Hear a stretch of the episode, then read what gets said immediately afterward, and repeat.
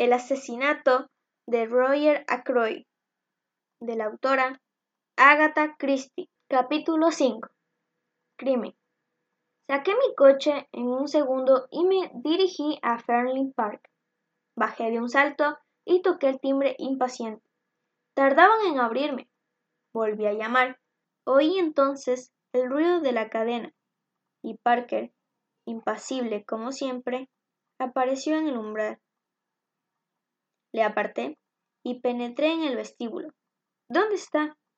pregunté secamente. Dispense, señor. Su amo, Mr. Ackroyd. No se quede mirándome de ese modo, hombre.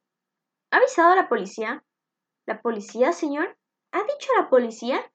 Parker me miraba como si viera un aparecido. ¿Qué le pasa, Parker? Sí, como dice usted, su amo ha sido asesinado. Parker lanzó una exclamación ahogada. ¿El amo? ¿Asesinado? Imposible. ¿No me ha telefoneado usted hace cinco minutos para decirme que habían encontrado asesinado a Mr. Ackroyd? Yo, señor, de ninguna manera. Jamás se me ocurriría hacer algo así. ¿Quiere usted decir que se trata de una broma de mal gusto? ¿Que no le ha sucedido nada a Mr. Ackroyd? Dispense usted, señor. ¿Ha dado mi nombre a la persona que ha telefoneado? Voy a repetirle sus palabras textualmente. ¿El doctor Schiffer? Soy Parker, el mayordomo de Fernley Park. ¿Quiere usted venir inmediatamente, señor? Mr. Ackroyd ha sido asesinado. Parker y yo nos miramos atónitos. Es una broma de muy mal gusto, señor, opinó el mayordomo con voz indignada. Decir semejante cosa. ¿Dónde está Mr. Ackroyd? Creo que sigue en el despacho, señor. Las señoras se han ido a dormir y el comandante Blunt y Mr. Raymond están en la sala del billar. Voy a verle un momento. Sé que no quería que se le molestara, pero esta extraña broma me tiene intranquilo. Quiero comprobar personalmente que está bien. Sí, señor. Yo también me siento inquieto. Si no tiene usted inconveniente en que la acompañe hasta la puerta, señor. Claro que no. Venga conmigo. Salí por la puerta de la derecha y con Parker pisándome los talones, crucé el vestíbulo pequeño donde una corta escalera lleva al dormitorio de Ackroyd y llamé a la puerta del despacho. Al no obtener respuesta, di la vuelta al picaporte, pero la puerta estaba cerrada. Permítame, señor, dijo Parker. Con una agilidad insospechada en un hombre de su corpulencia, se dejó caer de rodillas y acercó el ojo a la cerradura.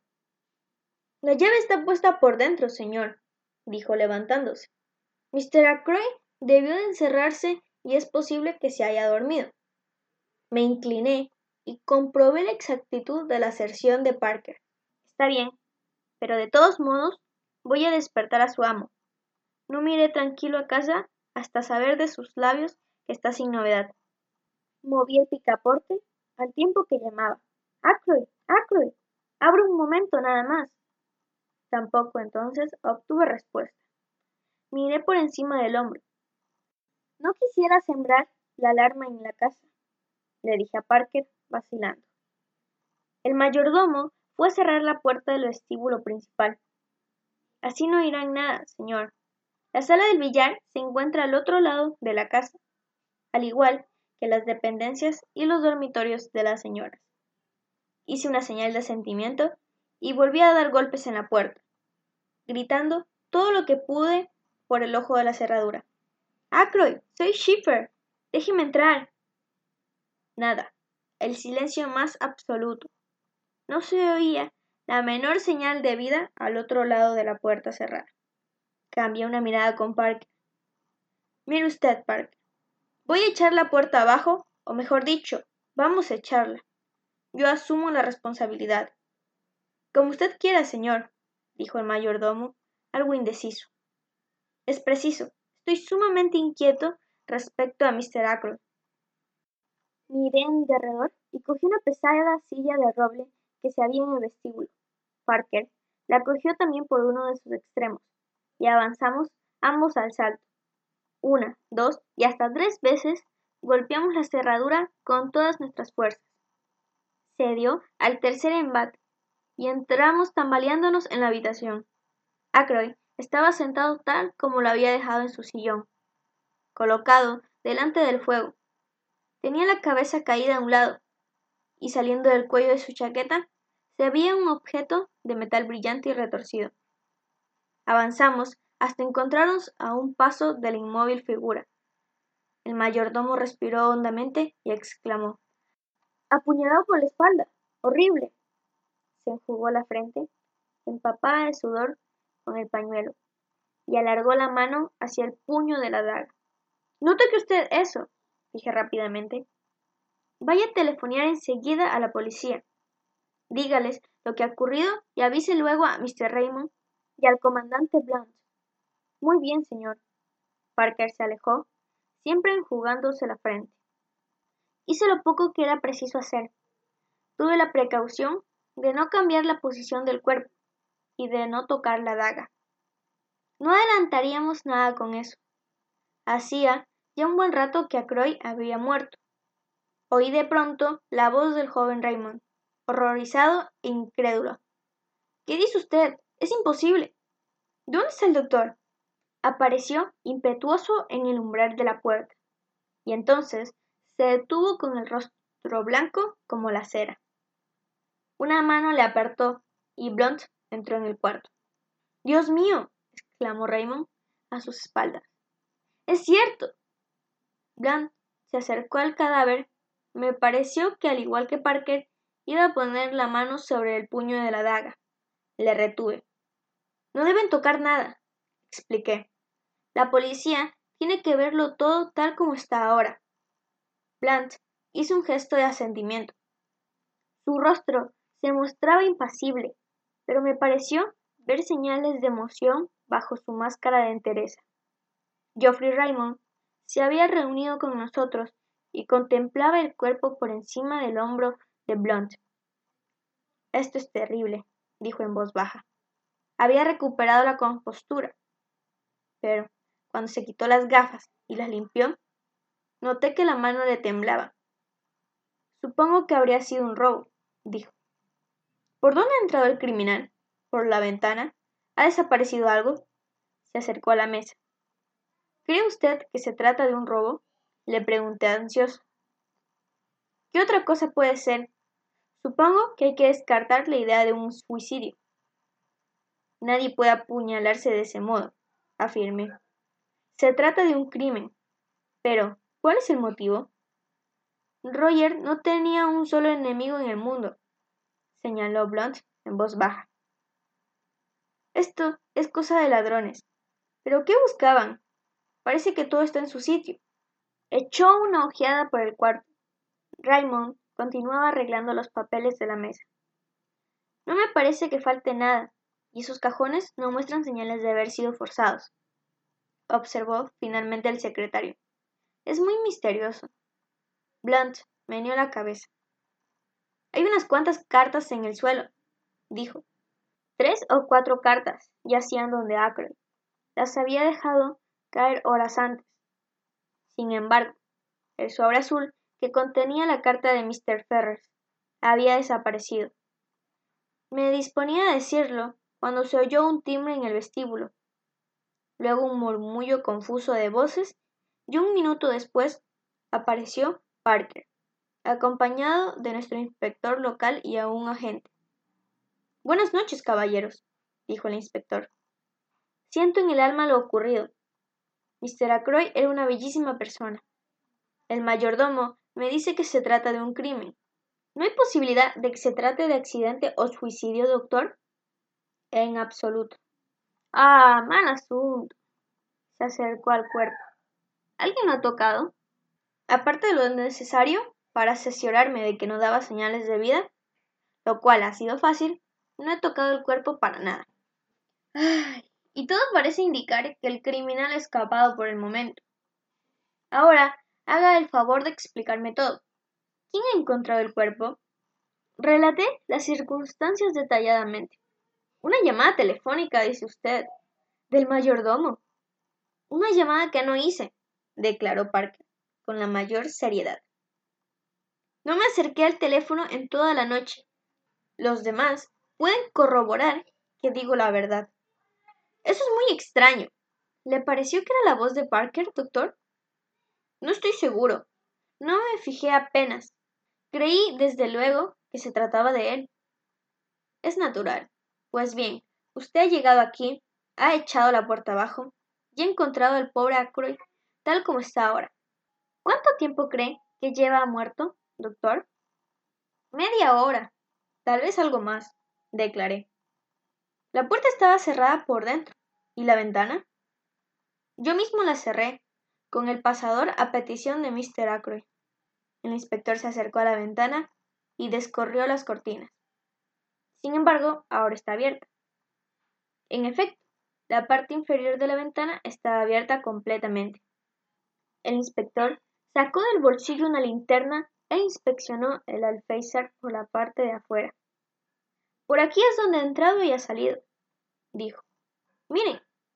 La intensa luz de la linterna revelaba claramente unas huellas que parecían hechas por unos zapatos con tacones de goma. Una de las huellas, muy nítida, se dirigía a la casa y otra, un tanto superpuesta a la primera, se alejaba de ella. Claro como el agua, dijo el inspector. ¿Falta algo de valor? Raymond meneó la cabeza. No hemos observado nada. Mr. Ackroyd no guardaba nunca nada de valor en este cuarto. Un hombre encuentra una ventana abierta, entra en la casa, ve a Mr. Ackroyd sentado ahí, tal vez durmiendo, le apuñala por la espalda, pierde la sangre fría y escapa. Pero ha dejado huellas muy claras, dedujo el inspector. No será difícil de encontrar. ¿No han visto forasteros sospechosos por los alrededores? ¡Oh! exclamé de pronto. ¿Qué hay, doctor? He visto un hombre esta noche, cuando salía de la casa. Me ha preguntado por dónde se iba a Fernley Park. ¿A qué hora sería? A las nueve. El campanario daba las horas cuando cruzaba la verja. ¿Puede usted escribírmelo? Lo hice lo mejor que pude. El inspector se volvió hacia el mayordomo. ¿Alguien que responda estas señas ha llamado a la puerta? No, señor. Nadie ha llamado en toda la noche. ¿Y por la puerta trasera? No lo creo posible, señor, pero voy a cerciorarme. Se encaminó hacia la puerta, pero el inspector levantó una mano. No, gracias. Yo haré las preguntas. Pero antes, deseo fijar el tiempo con más exactitud. ¿Quién vio a Mr. Ackroyd con vida por última vez y a qué hora? Creo que habré sido yo. Cuando salía... Déjeme pensar a las nueve menos diez aproximadamente. Me había dicho que no deseaba ser molestado, y he transmitido la orden a Parker. Eso mismo, señor, dijo el mayordomo respetuosamente. Mr. Acroy estaba vivo a las nueve y media, intercaló Raymond. Lo oí hablar aquí dentro a esa hora. ¿Con quién hablaba? Eso no lo sé, desde luego. Entonces pensé que el doctor Shipper estaba con él. Quería preguntarle algo sobre unos papeles que ocupaban mi atención. Pero cuando escuché voces, recordé su deseo de hablar con el doctor, sin ser molestado, y lo dejé para otra ocasión. ¿Ahora resulta que el doctor ya se había ido? Asentí. Estaba en casa a las nueve y cuarto, concreté. No he vuelto a salir hasta recibir la llamada telefónica. ¿Quién estaría con él a las nueve y media? inquirió el inspector. ¿No era usted, señor? Comandante Blunt, le informé. ¿Comandante Héctor Blunt? preguntó el inspector, con un tono más respetuoso. Blunt se limitó a hacer un brusco movimiento afirmativo. Creo haberle visto aquí en otra ocasión, señor, dijo el inspector. Aquella vez no lo reconocí, pero usted estuvo en Fernley Park en mayo del año pasado. En junio, corrigió Blunt. Eso es, en junio, tal como acabo de decir. ¿Usted no estaba con Mr. Ackroyd a las nueve y media? No, le volví a ver después de la cena, señaló. El inspector se volvió de nuevo hacia Raymond. ¿No oyó nada de la conversación, señor? Solo una frase, dijo el secretario, y suponiendo, como suponían, que era el doctor Shipper, quien se encontraba con Mr. Ackroyd. Esa frase me pareció extraña. Si no recuerdo mal, las palabras textuales de Mr. Ackroyd fueron estas.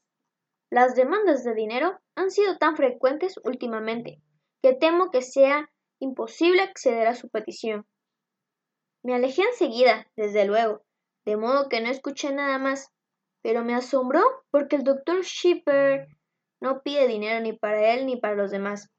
Manifesté. Una petición de dinero, dijo el inspector pensativo. Quizás sea una pista muy interesante, Parker. Le preguntó al mayordomo de pronto. ¿Dice usted que nadie ha entrado por la puerta principal esta noche? Así es, señor. Entonces, cabe suponer que fue Mr. Ackroyd quien hizo entrar a ese forastero. El inspector dio la sensación de soñar despierto durante unos instantes. Una cosa está clara, dijo, cuando por fin salió de su ensimismamiento. Mr. Ackroyd gozaba de buena salud a las nueve y media. Esta es la última hora, según sabemos que aún vivía. Parker tosió levemente, lo que hizo atraer de nuevo la mirada del inspector sobre su persona. Dispense usted, señor. Miss Flora le ha visto después de esa hora. ¿Miss Flora? Sí, señor, a eso de las diez menos cuarto. Después de verle, me ha dicho que Mr. Ackroyd no quería ser molestado esta noche. ¿Mr. Ackroyd le había enviado a darle este recado? No exactamente, señor. Yo iba a entrar una bandeja con el whisky y la soda, cuando Miss Flora, que salía de este cuarto, me ha detenido para decirme que su tío no quería que se le molestara. El inspector miró al mayordomo con más atención de la que le había prestado hasta este momento. A usted ya se le había avisado que Mr. Ackroyd quería estar solo, ¿verdad? Parker empezó a tartamudear y las manos le temblaban. Sí, señor, es verdad, señor. Sin embargo, se proponía entrar. No me acordaba, señor. Yo traigo siempre el whisky a esa hora. Y preguntó si Mr. Ackroyd no deseaba nada más.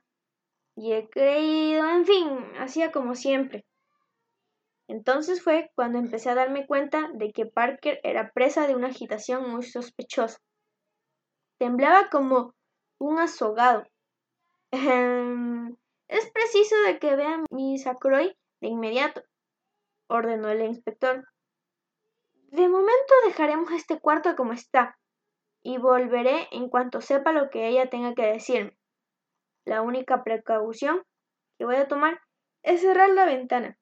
Después de esto, salió al vestíbulo y le seguimos. Se detuvo un momento para mirar hacia la pequeña escalera y habló por encima del hombro de la gente. Jones, usted se queda aquí. No deje entrar a nadie este cuarto. Dispense, señor, intervino Parker cortésmente. Pero si cierra la puerta que da al vestíbulo central, nadie podrá entrar en esta parte de la casa. Esta escalera tan solo lleva al dormitorio y al cuarto del baño de Mr. Ackroyd. No hay comunicación alguna con el resto de la casa. Hace años había una puerta, pero Mr. Ackroyd la hizo tapar. Le gustaba saber que sus habitaciones eran completamente privadas. Para dejar las cosas claras y ubicar el escenario de los hechos, he incluido un bosquejo del ala derecha de la casa. La escalera pequeña conduce, como explicó Park, a un gran dormitorio. Son dos dormitorios convertidos en uno, un cuarto de baño y un lavabo. El inspector estudió la disposición de la casa con una sola mirada. Salimos al vestíbulo cerró la puerta y se guardó la llave en un bolsillo. Dio instrucciones a la gente en voz baja y éste se alejó. Tenemos que ocuparnos de esas huellas que hemos descubierto, explicó el inspector. Pero ante todo, deseo hablar con Miss Ackroyd. Es la última persona que ha visto al difunto con vida. ¿Está enterada de lo sucedido? Raymond meneó la cabeza. Pues bien, es conveniente no decírselo de inmediato. Contestará mejor a mis preguntas si ignora la suerte de su tío. Dígale que robado y pregúntele si tendría la bondad de vestirse y bajar para contestar a unas cuantas preguntas. Raymond subió deprisa las escaleras para cumplir el encargo. Miss Acroy bajará dentro de un minuto, dijo al volver. Le he dicho lo que usted me ha sugerido. Antes de que transcurriesen cinco minutos, Flora bajó las escaleras. Llevaba un kimono de seda color de rosa y parecía ansiosa y excitada. El inspector se adelantó. Buenas noches, Mr. Acroy, dijo cortésmente. Alguien ha intentado robarles y deseamos que nos ayude. ¿Este cuarto es el del billar? Entre usted y siéntese. Flor se sentó, muy compuesta en el ancho diván que corría a lo largo de la pared, y miró al inspector. No es cierto comprender. ¿Qué es lo que me han robado? ¿Qué desea usted que le diga? Verá usted, Mr. Ackroyd. Parker dice que usted ha salido del despacho de su tío a las diez menos cuarto, más o menos. ¿Esto es cierto? Absolutamente cierto. Fui a darle las buenas noches. ¿La hora es exacta? No puedo decírselo con exactitud. Tal vez un poco más tarde. ¿Su tío estaba solo o alguien le acompañaba? Estaba solo. El doctor Shipper se había ido. ¿Se fijó usted en la ventana? ¿Estaba abierta o cerrada? No puedo asegurarlo. Las cortinas estaban corridas. Exactamente. ¿Su tío parecía tranquilo y normal? Diría que sí. ¿Tendría usted la bondad de decirnos con precisión cómo se desarrolló la escena? Flora cayó un momento, como si recapacitara. Entré diciendo Buenas noches, tío. Me voy a la cama. Cansada. Él profirió una especie de gruñido y me acerqué para besarle. Después dijo algo respecto a mi vestido que le parecía bonito y añadió que me fuera enseguida, porque tenía trabajo. Entonces me retiré. ¿No se lo dijo nada en particular para que no lo molestaran? Sí, olvidaba decirlo. Me rogó. Dile a Parker que no quiero nada más esta noche y que no venga a molestarme. Encontré a Parker delante de la puerta y le transmití el recado de mi tío. Bien, dijo el inspector. ¿No quiere usted decirme qué es lo que han robado? No estamos seguros, contestó el inspector vacilando. Una mirada de alarma transformó el rostro de la muchacha, que se puso de pie de un salto. ¿Qué pasa? ¿Usted está escondiendo algo? Blanche se interpuso entre ella y el inspector, con su flema habitual. Flora alargó ligeramente una mano que Blunt cogió entre las suyas acariciándola como si fuera la de un niño, y la joven se volvió hacia él como si algo en su actitud y su severidad le prometiese consuelo y amparo. Es una mala noticia, Flora, dijo despacio. Una mala noticia para todos nosotros. Su tío Roger. ¿Sí? Será un golpe para usted. El pobre Roger ha muerto. Flora se alejó de él con los ojos dilatados por el horror. ¿Cuándo? murmuró, muy poco después de que usted le dejara, creo, dijo Blunt con un tono grave.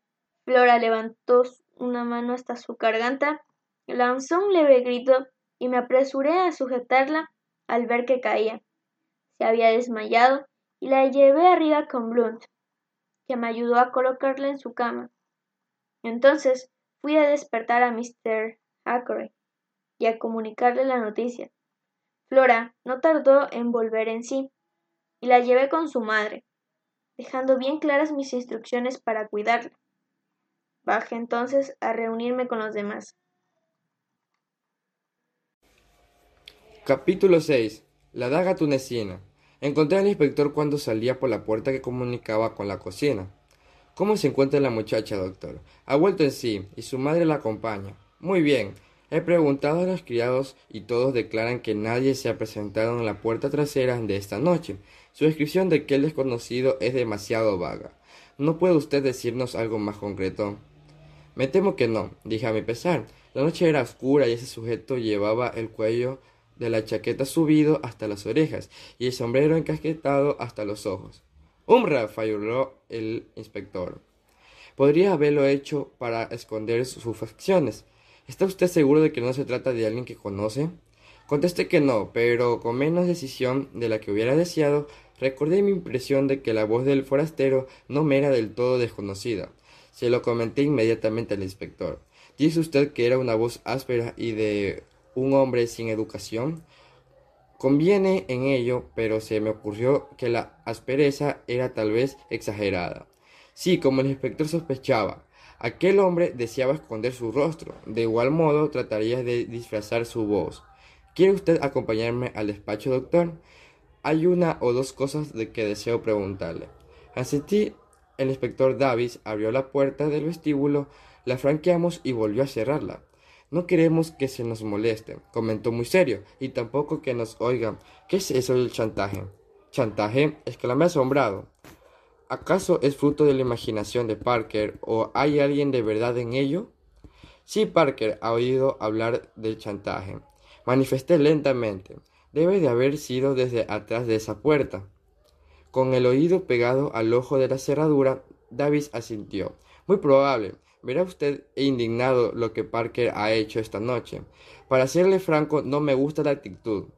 Creo que sabe algo, y cuando me he empezado a preguntarle, me ha contado esa historia de chantaje. Tomé una decisión instantánea.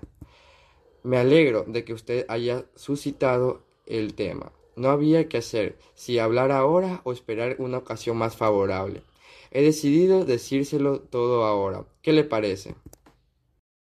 Sin más dilaciones, le conté lo sucedido aquella noche, tal como acabo de relatarlo en estas páginas. El inspector escuchó con muchísima atención, intercalando de vez en cuando alguna pregunta. Es una de las historias más extraordinarias que he oído, opinó cuando lo terminé. Dice usted que la carta ha desaparecido. Malo, muy malo. Nos lleva a lo que andábamos buscando, un motivo para el crimen. Lo entiendo perfectamente. Dice usted que Mr. Ackroyd le confió sus sospechas de que alguien de la casa estaba complicado en el asunto. Esa es una expresión bastante ambigua. ¿No cree usted que Parker puede ser el hombre que buscábamos?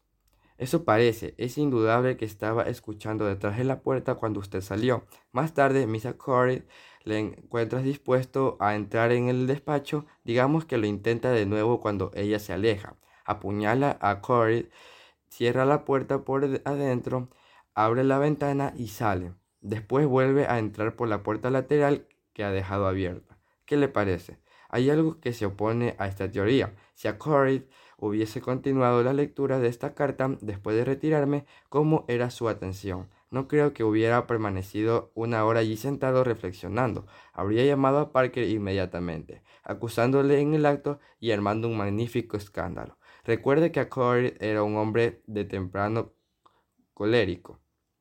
Tal vez no hayas tenido tiempo de continuar leyendo la carta enseguida. Surgió el inspector. Sabemos que alguien estaba con él a las nueve y media.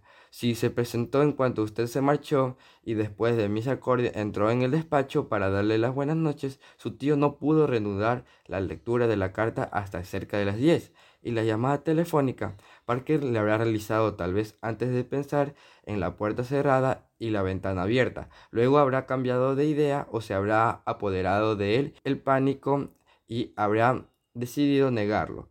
Y puede usted estar seguro de que esto es lo que haya sucedido. ¿Usted cree? Dijo en tono de duda. De todos modos, rastrearemos la llamada a través de la central telefónica si se efectuó desde esta casa. No veo cómo otra persona que no fuera él mismo pudo hacerla, lo que nos lleva al mayordomo. Pero cálleselo, no conviene alarmarle hasta que tengamos más pruebas. Cuidaré de que no se escape. Mientras tanto, vamos a dedicarnos al misterio forastero. Se levantó de la silla y se acercó a la figura inmóvil que yacía en el sillón.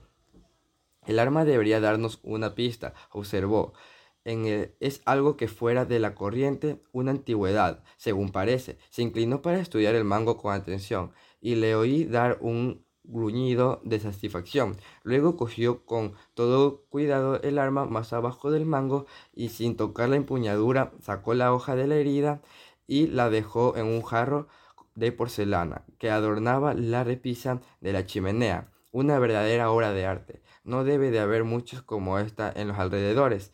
Era de verdad muy hermosa. La hoja era delgada y el puño delicadamente trabajado, compuesto de metales engarzados con un dibujo muy curioso. El inspector tocó el filo con un dedo e hizo una mueca insignificativa. ¡Caramba! exclamó. Una criatura sería capaz de introducirla en el cuerpo de un hombre con la misma facilidad que con la que se corta un trozo de mantequilla. Es un juguete peligroso. Pude examinar el cuerpo inmediatamente. Pregunté. Hágalo, procedí a un examen exhaustivo. Y bien, ¿qué me dice? inquirió el inspector cuando terminé. Le ahorré el lenguaje técnico. Lo dejaremos para la encuesta. El golpe ha sido asestado con la mano derecha de un hombre que estaba en el pie detrás de la víctima y la muerte ha debido de ser instantánea. A juzgar por la expresión del rostro del muerto, es de presumir que el ataque fue inesperado. Tal vez ha muerto sin saber quién le atacaba. Los mayordomos acostumbran a caminar como gatos, dijo el inspector. No habrá mucho misterio en este crimen. Mire usted la empuñadura de esta daga. La miré. No la verá usted, bajó el tono de voz, pero yo sí, huellas dactilares. Se alejó unos pasos para aprobar el efecto de sus palabras. Sí, admití, le suponía. No veo por qué se debe suponer que carezco de toda esta inteligencia. Leo historias de detectives, los periódicos, y soy un hombre de regular habilidad. Si hubiera habido huellas en los dedos de un pie, en el puño o de una daga, eso hubiera sido muy distinto y yo habría demostrado gran sorpresa y temor. Me parece que el inspector sintió contrariedad al ver que rehusaba dejarme impresionar. Cogió el jarro de porcelana y me invitó a acompañarle a la sala del billar. A ver, Mr. Raymond, ¿puedes decirnos algo respecto a esta daga? explicó. Cerró la puerta y nos encaminamos a la sala del billar, donde encontrábamos a Raymond. El inspector le enseñó el arma. Nunca ha visto usted nunca esto antes de ahora, ¿verdad? Creo que el comandante Blunt se les arregló para mirar a Corey procede de Marruecos. Un momento, no, de Túnez. Es el arma del crimen. Es extraordinario, parece imposible. Sin embargo, es muy difícil que haya dos dagas iguales. Puedo ir buscando al comandante Blood. Sí, espera la contestación. Se alejó a la carrera. Simpático muchacho, dijo el inspector. Parece honrado e ingenuo. Asentí, durante los años de Geoffrey, había sido secretario de Carrie, no le había visto nunca de mal humor. Además sabía que se había mostrado siempre muy eficiente. Al cabo de unos minutos Raymond volvió acompañado de Blunt. Tenía razón, explicó Raymond, con voz excitada. Es la daga tunecina. El comandante no la ha visto todavía, objetó el inspector. Fijé en ella al entrar al despacho, dijo el aludido. ¿La ha reconocido usted? Blunt asintió. No ha dicho nada usted, añadió el inspector suspicaz. El momento no era apropiado. Es peligroso decir según qué cosas en el momento inoportuno. Sostuvo la mirada del inspector con serenidad. El policía le ofreció el arma. ¿Está usted seguro, señor? ¿Reconoce usted esta daga? Absolutamente, no me cabe la menor duda. ¿Dónde solían guardar esta antigüedad? ¿Puede usted decírmelo? El secretario fue el que contestó, en el salón, en la vitrina para la plata. ¿Qué? exclamé. Los demás me miraron. Diga, doctor. Me alentó el inspector. No es nada. Sí, doctor. Repitió el inspector con más ánimos. Un detalle. Expliqué cómo, excusándome, cuando llegué anoche para cenar, oí el ruido en la tapa de la vitrina que se cerraba en el salón. Advertí mucho espetismo y cierta duda en la expresión del inspector. ¿Cómo sabe usted que se trataba de la vitrina? Me vi obligado a explicarle en detalle. Operación larga y aburrida, que hubiera preferido no tener que realizar. El inspector me escuchó con atención hasta que concluí. ¿Estaba en su sitio la daga cuando usted miró el contenido del mueble? No lo sé, no me fijé, pero desde luego es posible que estuviera. Lo mejor será llamar al ama de llaves observó el inspector mientras pulsaba el timbre. Pocos minutos después, Miss Russell, a la, a la que Parker había ido a buscar, entró en la estancia. No creo haberme acercado a la vitrina, dijo cuando el inspector le hizo la pregunta. He echado una mirada a las flores. Así, ahora me acuerdo, la vitrina estaba abierta cuando debía estar cerrada, y bajé la tapa. Miró al inspector con aire de reto. Comprendo. ¿Puede usted decirme si esta daga estaba en su sitio entonces? Miss Russell miró al arma con serenidad. No puedo asegurarlo. No me entretuve mirando. Sabía que la familia iba a bajar de un momento a otro, y deseaba salir de allí. Gracias, dijo el inspector. Hubo un leve titubeo en su voz, como si desearan hacerle nuevas preguntas, pero Miss Russell interpretó las palabras como si fueran de despedida, y salió del cuarto. ¿Una señora de armas tomar? No, comentó el inspector. Vamos a ver esa vitrina. Se encuentra frente a una de las ventanas, ¿verdad, doctor? Raymond contestó por mí. Sí, la de la izquierda. ¿Y la ventana estaba abierta? Ambas completamente. Bueno, no creo que sea necesario ahondar más en la cuestión de momento. Alguien pudo coger esa daga cuando quiso y ahora no es prioritario saber exactamente cuándo lo hizo. Volveré durante la mañana con el jefe de policía, Mr. Raymond. Hasta entonces conservaré la llave de esa puerta. Quiero que el coronel Melrose lo vea todo tal cual. Sé que está cenando al otro lado del condado y que pasará la noche fuera. Vimos al inspector apoderarse del jarrón. Tendré que envolver esto con cuidado, comentó. Será una prueba importante en más de un sentido. Pocos minutos después, al salir de la sala de billar con Raymond, este soltó una risita divertida. Noté la impresión de su mano en mi brazo y seguí la dirección de su mirada. El inspector Davis parecía solicitar la opinión de Parker sobre un pequeño diario de bolsillo. Un poco obvio, murmuró mi compañero, de modo que Parker resulta sospechoso. Vamos a proporcionarlo al inspector unas muestras de nuestras huellas digitales. Cogió dos tarjetas del trajetero, las limpió con su pañuelo de seda, me alargó una y se quedó con la otra. Luego, con una alegre mueca, las entregó al inspector de policía. Survenir número uno, doctor Shipper. Número dos, mi humilde persona Mañana por la mañana tendrá otra del comandante Bloom. La juventud es esencial, alegre y despreocupada. Ni el brutal asesinato de su amigo y patrón consiguió entristecer a Geoffrey por mucho tiempo. Tal vez sea preferible esa conducta, lo ignoro, pues hace mucho tiempo que he perdido mi poder de reacción. Era muy tarde cuando regresé y esperaba que Caroline se hubiera ido a la cama. Podría haber adivinado que no, conociéndola como la conozco. Me había preparado una taza de chocolate que me sirvió muy caliente y mientras la bebía me sacó toda la historia de la velada. No me mencionó el chantaje y me limité a darle los detalles del crimen. La policía sospecha de Parker, dije, poniéndome en pie para irme a la cama. Todo parece indicar que es él el culpable. Parker, exclamó mi hermana. Qué desatino. El inspector debe de ser un tonto. Parker, no digas sandadeces. Tras esa oscura declaración, nos fuimos a descansar. Capítulo 7. Me entero de la producción de mi visita. Al día siguiente hice mis visitas en marchas sordadas. Mi excusa era que no tenía casos graves que atender regresar, Carolina salió a recibirme al vestíbulo. Hola, Clor, estás aquí, susurró, excitada. Caroline se dirigió hacia nuestra pequeña sala de estar y yo la seguí. ¿Qué? Disimulé mi sorpresa a dura penas. Estaba ansiosa por verme y hace media hora que esperaba. Flora estaba sentada en el sofá, al lado de la ventana de nuestro saloncito. Vestida de negro, se retorcía las manos nerviosamente. Al ver su rostro, me sentí conmovido. Estaba blanca como el papel. Pero cuando habló, lo hizo de con la misma manera, sinceridad y sensación de costumbre. Doctor Shepard, he venido a pedirle ayuda. Desde luego, cuando con ello quería constante Caroline. No creo que Flora deseara la aparición de mi hermana durante nuestra entrevista. Estoy seguro de que hubiera preferido hablarme a solas, pero también deseaba no perder el tiempo y hizo de tiras de corazón. Deseo que me acompañe a The Latchers. The Latchers exactamente sorprendido. para ver ese exacto vecino.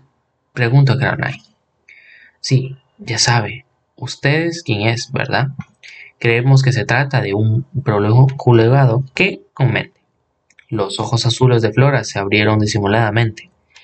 Pero si, si es Julio Parker, ya sabe a usted quién se me refiero, el detective privado. Dice que ha hecho cosas maravillosas como los detectives de las novelas. Se retiró de unos años y ha cometido vivir aquí. Mi tío sabía quién era, pero me prometió no decirle a nadie, porque Manuciano Paul estaba, deseaba vivir con tranquilidad, sin que la gente lo molestara. Así que esa es su profesión. ¿Habrá ido usted a hablar con él? Soy muy viejo do fósil, a tener lo que dice Caroline, pero ha sido hablar de él. Él es extraordinario, excelente Caroline. Ignoro a qué se refería, tal vez a sus intentos fallidos por descubrir su identidad. ¿Quién era usted? Al ir a ver, me pregunté por qué. Para que la investigación de este crimen, desde luego, dijo Caroline más justamente. Estúpido, James. No soy estúpido, pero Caroline siempre me sorprende. ¿A qué me refiero? ¿No tenía usted confianza en el inspector Davis? Continué. Claro que no, exclamó Caroline. Yo tampoco. Parecía que estuviera muerto fuera del tío de Caroline. ¿Cómo sabe usted acerca del caso? Recuerde que ha retirado de su actividad. Ah, ahí está la dificultad, contestó Flora. Debo presionarle. A usted seguramente Orbar bien añadí. Desde luego que sí, exclamó mi hermana, acompañada de que yo quisiera presionar que sea el doctor que me acompañe. Sí, a usted no le importaría a mí, Shepard, rogó Flora. Evidentemente la muchacha conocía la importancia del al grano. En ciertas ocasiones, con Caroline, cualquier excurso descubría hubiera resultado útil. Verá usted, explicó empleada al acto después de prambucear. Mr. Shepard es médico. Ha descubierto el cuerpo y podrá toda clase de detalles a Moss. Comprendo, comprendo, asistió Caroline a regañarte. Que pase y para ver por las salas. Flora deja de guiar por mí, el consejo no meta a la detective en el caso. Flora se levantó de un salto y sus mejillas se acoloraron. Sé por lo que dice usted, exclamó. Pero pésimamente por ese motivo soy ansiosa por ir a ver a usted. Usted tiene miedo, pero yo no. Conozco a Ray mejor que usted. Ray dijo Caroline que tiene Ray que ver con esto. Ninguno de los dos hicimos caso. Ray quizás sea débil, continuó Flora. Puede haber cometido locuras en el pasado, incluso cosas malvadas que no mataría a nadie. No, no, exclamé.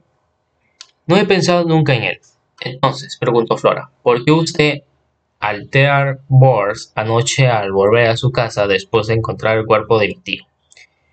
Calle condenadamente. Esperaba que mi visita hubiese pasado a administrativa. ¿Cómo lo sabe usted? Repliqué el caso de unos segundos. He ido a la posada de esta mañana, dijo Flora. Los criadores han dicho que Ralph estaba allí. La interrumpí, ignoradamente usted, en Q's and Boy, y he quedado muy sorprendida cuando la esposada me preguntó porque él supongo que ha encontrado lo mismo que a usted anoche el decir me salió. Eso en las nubes. Y no volvió. Sus ojos me miraron definitivamente y como lo que se constaría largo viniera de los dos, Dios exclamó. ¿Por qué no puedo haber ido? ¿Dónde haya dado las ganas? Quizás haya regresado a Londres. ¿Deja su escupida de desposada? preguntó con Flora dio una ligera patada en el suelo. tanto da, pero tiene que haber una explicación plausible. Por eso desea usted ver a, a Hurley Está preferida dejar las cosas como están. La policía no sospecha de Ralph en el mínimo recurrelo tras trabajar con otra dirección. Pero sí, presionadamente sospechaban de él, exacto, la muchacha. Un hombre ha llegado esta mañana a Charles Stairs, un tal inspector Glad, un individuo horrible de la mirada actual de los modales antustos ha sabido de que he estado en el Tear Boards esta mañana antes que yo. Ha explicado su visita y las preguntas que ha hecho. Debe de creer que Ralph es culpable. Si es así, opina que cambio desde anoche, dije lentamente, no creo que la tutería de Parker es el criminal. Claro, Parker dijo que mi hermana confundido. Flora dio su paso adelante y puso una mano sobre mi hombro. Doctor Shepard, vamos inmediatamente a ver a Monster Paul. Él descubrirá la verdad. Mi querida Flora, le dije suavemente, corriendo de su mano a la mía. ¿Está usted segura de que verdad lo que deseamos? La muchacha me miró implícitamente la cabeza gravemente. Usted no está seguro, pero yo sí. Conozco a Ralph mejor que usted. Está claro que él no ha hecho, afirmó Carolina, que había conseguido guardar el silencio durante a dura penas. Ralph puede ser extremadamente pero buen muchacho. Sus modales son perfectos. Desea decirle a Caroline que un número de asesinos poseen modales incomparables por la presencia de Flora que me contuvo. Muchacha estaba decidida, me veía obligada a complacerla y los pusimos en camino de inmediato antes de que mi hermana nos, nos largara algún otro pronunciamiento de los suyos, que comenzaban con sus palabras favoritas desde luego. Una ensaya cuya cabeza desapareció bajo el inmenso gorro ofrendón nos anunció que Pan estaba en casa. Nos introdujo que en el salón pulcro y ordenado, y al cabo de unos minutos te espera mi amigo de la visitera presentar ante nosotros. Mostre, el doctor, dijo sorprendentemente Mosley. Se inició ante Flora. Tal vez haya ido usted a hablar, le dije. El traje de noche, su rostro aniquiló cierta gravedad. Si estoy Atrenado, algo horrible expresó mis más sentidos pásames. Modales Acor. Esto se puede decir rivales. Miss Acor desea usted. Comencé. Encuentre el asesinato, terminó Flora, de la voz brillante. Comprendo, pero la policía se encarga de ello, ¿verdad? Puede equivocarse, dijo Flora. Estaba a punto de cometer un error, según creo. Por favor, Monster Pardo, ¿no quería usted ayudarnos? Si es cuestión de dinero. Por levantó la mano. No hablemos de eso. Te lo ruego, Moss Blake. No es de mi interés el dinero. Por un segundo apareció un brillo en sus ojos. El dinero, el dinero significaba mucho para mí. Ahora y siempre, pero quiero un que entiendan claramente que si me meto en este asunto, lo llevaré hasta el final. Un buen perro no pierde jamás un rastro acumulado. Tal vez después de estar palabras desea dejar un asunto con cuidado. De la policía local. Quiero saber la verdad dijo Flora mirándome a los ojos. ¿Toda la verdad? Toda la verdad. Entonces aceptó y esperó a que le empezaran a ver pronunciadas estas palabras. Ahora, deme los detalles. El doctor Shepard lo habrá mejor que yo. Empecé con una narración, incluyendo la misma todo lo hemos hecho, que acabo de relatar. Escúchame con atención. Al interrogatorio la pregunta vez que cuándo, pero casi Siempre es sencillo con los ojos fijos en el techo. Permíteme historia con la partida del inspector y la mía de Ferry Park la noche anterior. Por extensión Flora cuando concluyó. Dígale a lo Ral vacile, pero su mirada misteriosamente me hizo complacer. Cuando anoche regresó a su casa, fue primero a Terbols, preguntó Pine cuando acabé mi relato. ¿Por qué? Me detuve un momento para escoger mis palabras con cuidado. Pensé que alguien había informado a la muerte de su tío. Después de salir de, Ferry Park, se me ocurrió la posibilidad nadie, aparte de mí y de Mr. Mr. Ackroyd, estaba enterado de sus pertenencias en el pueblo. Pyro asistió, fuera de ese único motivo que me llevó allí, el único firme, tajante. Era para eso, como lo diría, tranquilamente usted respetó a Zen Young hombre. ¿Tranquilizarte? Creo que Monster, el doctor, creo que usted comprende muy bien lo que quiero decir. Aunque prestaba al contrario, creo que hubiera sido un alivio para usted descubrir al que el capitán Patón no se veía moviendo la posada con la noche. Nada de eso manifiesta con un tono concluyente. El detective me miró mientras movía la cabeza con expresión seria. No tiene nada usted en la misma confianza que Miss Flora, pero yo no importa. Lo que tenemos es estudiar esto y el capitán, Patón, ha desesperado en, en circunstancias que he querido con una explicación muy corta del asunto me parece grave. Sin embargo, puede haber una explicación muy sencilla. Esto no lo digo yo, exclamó Flora ansiosa. Pine no dijo nada más sobre este punto. En cambio, propuse una visita de inmediata a la policía local. Consideró ferritalmente la flor regresaba a su casa y que yo acompañarse para presentarle y lo funcionara en cargo del caso. Así lo hicimos. Encontramos al inspector Davis frente a la comisaría, dada la sensación que está producido. La compañía del coronel Morosel, jefe de la, de la, policía, y otro hombre a quien después de la discriminación de Flora, quien lo trató de consolarle. No me fue difícil reconocer al inspector Halland de Colors. Conozco bastante bien al de presente a Porn. Explicándole la situación del jefe, la policía pareció obtenido del inspector Lala torció visiblemente el gesto. Sin embargo, Davis externizó un sentido de satisfacción al ver reflejada en el rostro de sus superiores la contrariedad. En caso, va a ser claro como el agua, dijo Ryan. No hay ninguna necesidad de que los ambiciosos vengan, autoridad cualquier no hombre un poco listo, podía haberse dado cuenta de la situación de anoche. No habríamos perdido 12 horas. Lanzó una mirada negativa al pobre Davis, quien recibió empallido. La familia Mr. Arcor debe, debe desde luego hacer lo que crea movimientos opinión Marshall. Mírelos. Pero no podemos permitir que la investigación oficial se vea entropecidas por ningún modo. Conozco desde luego la gran reputación de Mr. Apronton, añadió en el tono de cortés. Por desgracia, la policía no puede hacerse progresar. Se levantó Ralak. Pines fue quien salvió la situación.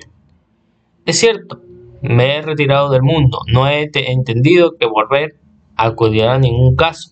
Y temo por encima de todo la publicidad. Debo rogarles en el caso de que logre construir la solución del misterio no se mencione mi nombre. La expresión del inspector la sucesivamente ligeramente. He oído hablar de sus notables éxitos. Observa el coronel más amablemente.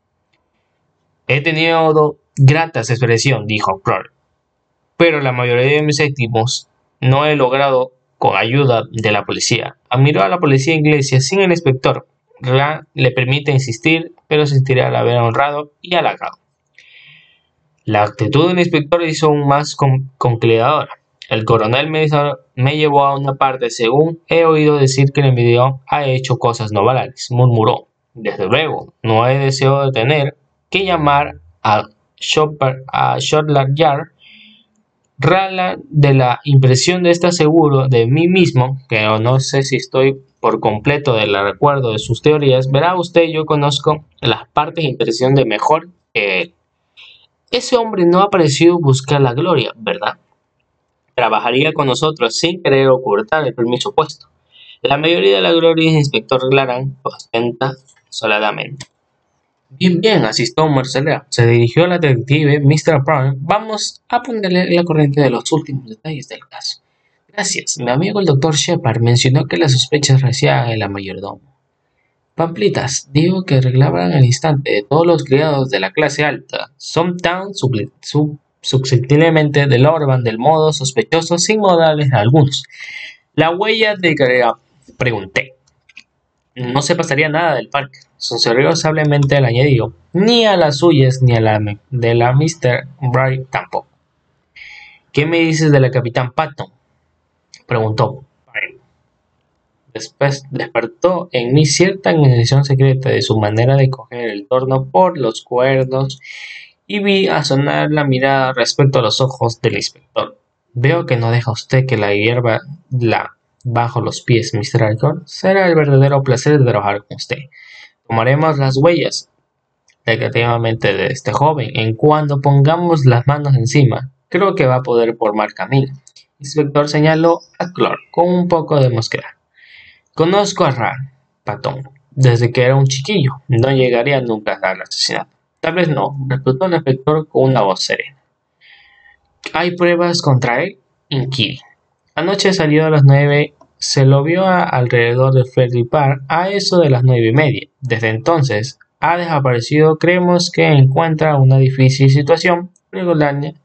Tengo que dar un paso a los zapatos, zapatos con tacones de goma. Tenía pares casi extensiones iguales. Voy a recompletarlos ahora de las huellas.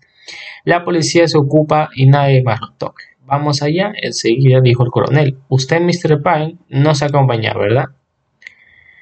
Aceptamos y subimos todas las autorizaciones del coronel. El inspector estaba tan ansioso por compartir inmediatamente las huellas que pidió que dejámonos de hablar ante la conversación de la entrada a medio camino entre, entre este y la casa.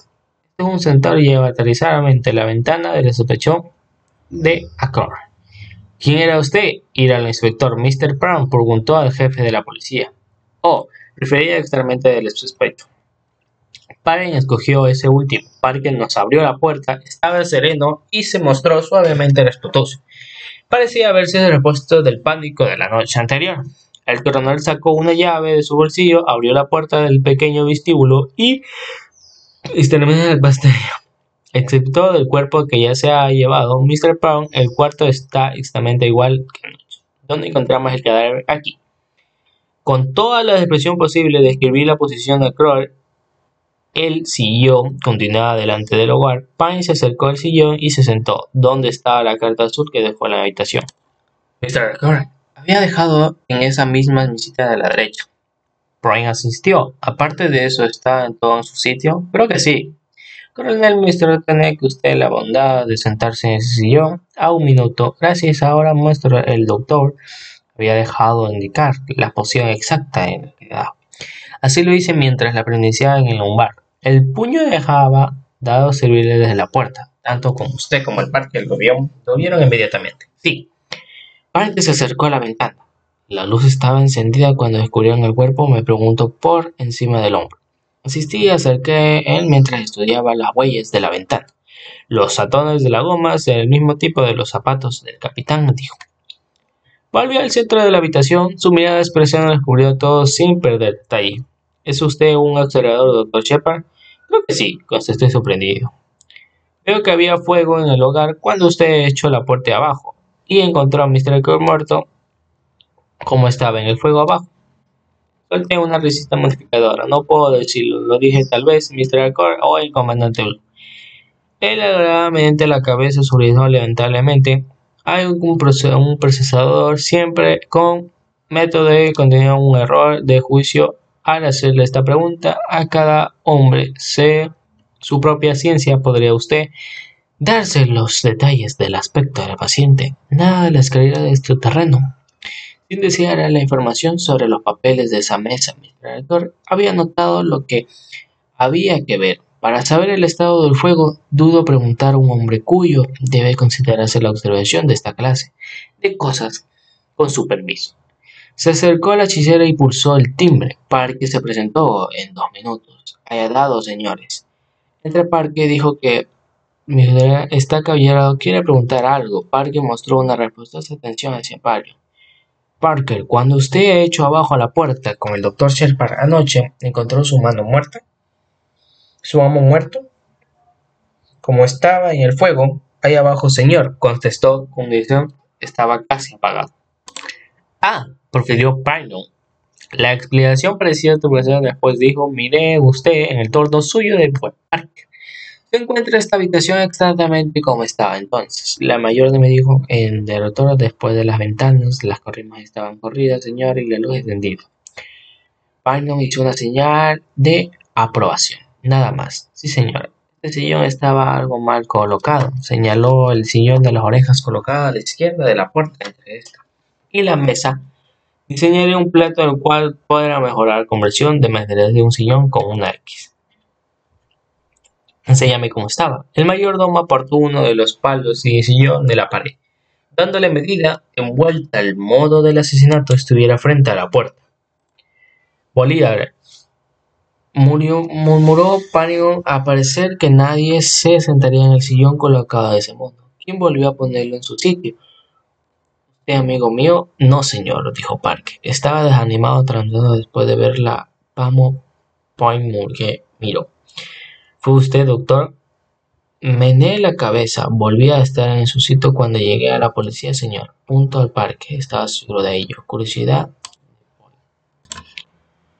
Blur Puede haber movido seguramente, seguramente no tenía importancia. Ninguno por eso se interesó de Clara Bourne. Después de un minuto dijo que, que Morse le salió del cuarto acompañado de Parker. ¿Quiere que usted que Parker dice la verdad? Pregunté. Respecto al sillón, sí. En otros detalles lo ignoró descuidadamente. Si se encuentra ante otros casos como este, de todos tienen algo que común, ¿qué? Todos los que me andan mezclándoles el asunto tienen algo que esconder. Yo también, me pregunté sonriendo. Para me miró con atención, creo que sí, pero ¿ha dicho usted que no sabía sobre el joven Pine?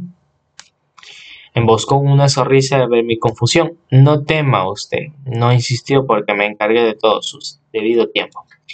Quisiera que había hecho sus métodos manifiesta principalmente para disimular mi conocimiento. Por ejemplo, lo del juego. Ah, es muy sencillo. Usted dejó a Mr. Alcor a las 9 menos 10, ¿verdad? Sí, exacto. La ventana estaba cerrada con el pasillo echado a la puerta abierta a las 10. Y cuarto, cuando se descubrió el cuerpo la, la puerta estaba cerrada y las ventanas abiertas. ¿Quién abierto? Se disuelve inmediatamente Mr. Alcor ha podido verle, a verlo. Y por uno de esos motivos, porque reinará en el cuarto un calor impasable, pero puesto que el fuego estaba bajo y la temperatura sufrió un descenso notable anoche, hay que descartar la posibilidad de por qué dejara entrar a alguien por ese lugar. Siendo así, debía atraparse en una persona a la que conocía muy joven, ya que momentos antes había demostrado impuestas respuestas a la ventana en cuestión. Parece muy sencillo. Todo es sencillo. Y si se ordena los hechos con un método, lo que interesa ahora es identificar a la persona que anoche se encontraba con el Miss de las nueve y media. Todo señala que fue individuo y se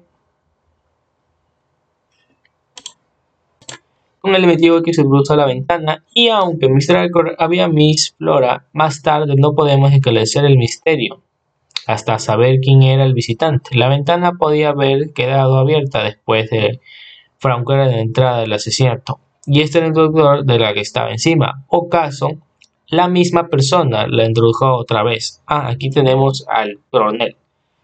Misteriosamente animado, hemos encontrado por fin quién ¿Quién la llamada Dr. Shepard de anoche a las 10 y 15 no fue hecha desde aquí, sino desde el teléfono público de la estación de, de Kills Aboard a las 10 y 23 en el corrector nocturno, sala para Liverpool.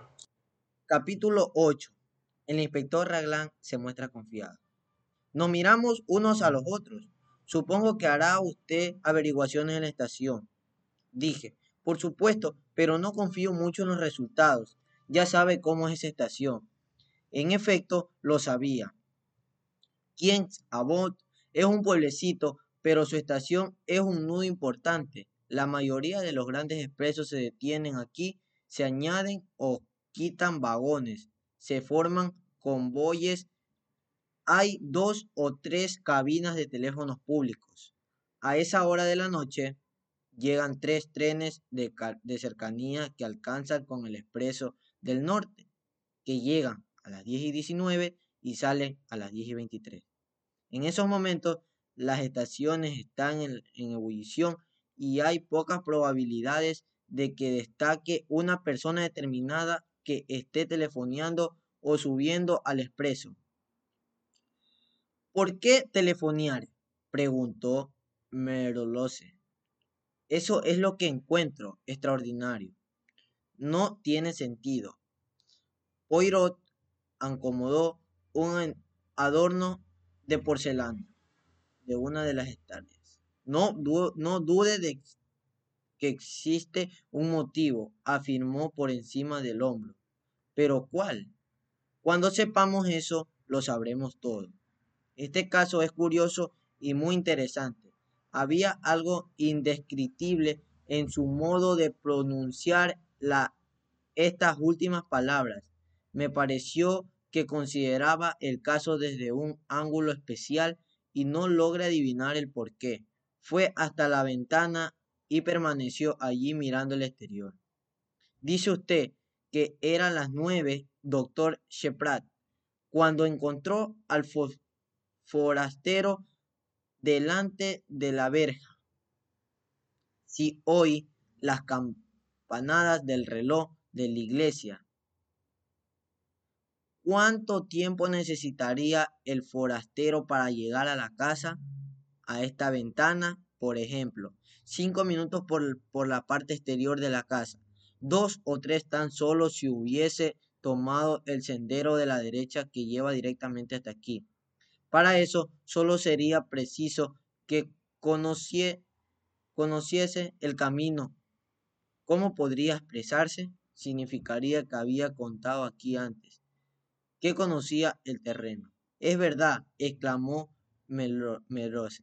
Sin duda, podría averiguar si Mr. Ackroyd había recibido algún forastero durante la semana pasada. El joven Raymond podrá decírnoslo, señale. O Parker aseguraré